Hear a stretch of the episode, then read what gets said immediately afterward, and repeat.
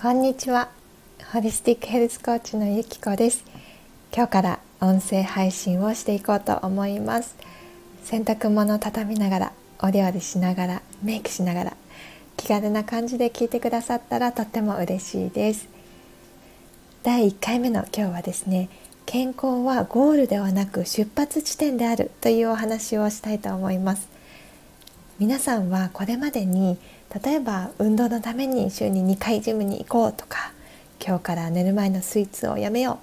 う夜型の生活リズムを改善しようこんな目標を立てたことはありませんか？運動を習慣にして筋力をつけたり栄養のことを学んで食事に気を配ったり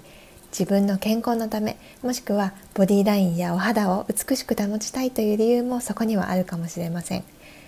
こういった目標を持つことはとっても素晴らしいことです。ですが気をつけてほしいのはそれをゴールにしないこと。ここが大切だと私は思ってます。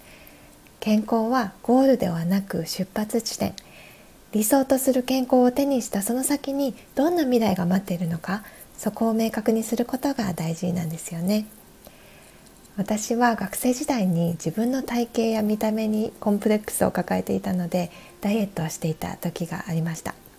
痩せることが頭から離れなくて体重計の数字にとらわれてそれまで大好きだった食べることが怖くなってしまったこともあります。当時は気がつかなかったんですがこれも痩せることがゴールになっていたんですよね。なぜ痩せたいかと言われたら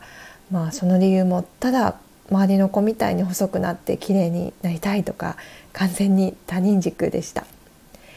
理想の体型を手に入れたら自分は何ができるのかどんな理想の未来のために近づけるのかそこが曖昧だったからいつまでたっても満たされずに出口の見えないトンネルの中をひたすら進んでいるようなそんな感覚だったんだなって今になって思います。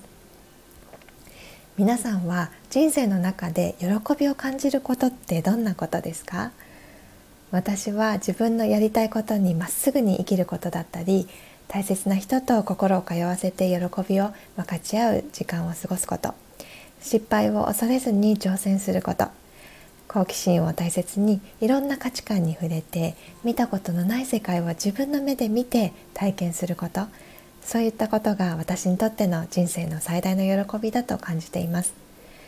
その喜びをこの先もずっと感じていたいから心も体も常に整えておきたいなって思います。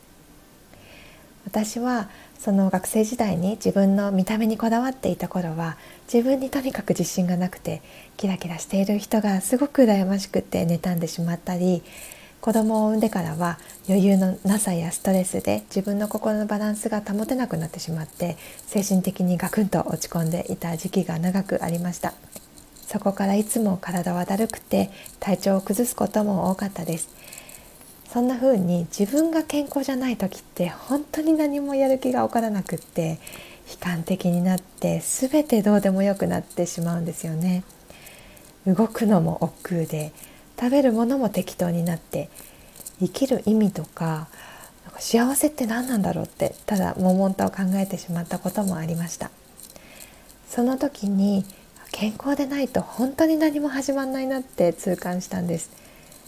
大切な子供やパートナーに愛情を与えることも愛情を受け取ることも情熱を持って何かに打ち込むことも困っている人に手を差し伸べることも世の中に貢献することも健康な心と体があってできることなんですよね。皆さんはどうですか？たくさんの情報に振り回されて健康や外見の美しさをゴールにしてしまって自分を見失っていませんか？自分が幸せであり続けること。毎日心穏やかに過ごすためには心も体も元気であることが本当に大事です。自分が幸せで元気であることが周りの人を幸せにしていきます。自分はどんなことに喜びを感じるのか？何を大切にこの先の人生を歩んでいきたいか？まずは是非そこを大きなビジョンを持って考えてみてください。ということで今日は健康はゴールではなく出発地点というお話をさせていただきました。最後まで聞いてくださってありがとうございます。また来週も配信していこうと思います。それでは素敵な1週間をお過ごしください。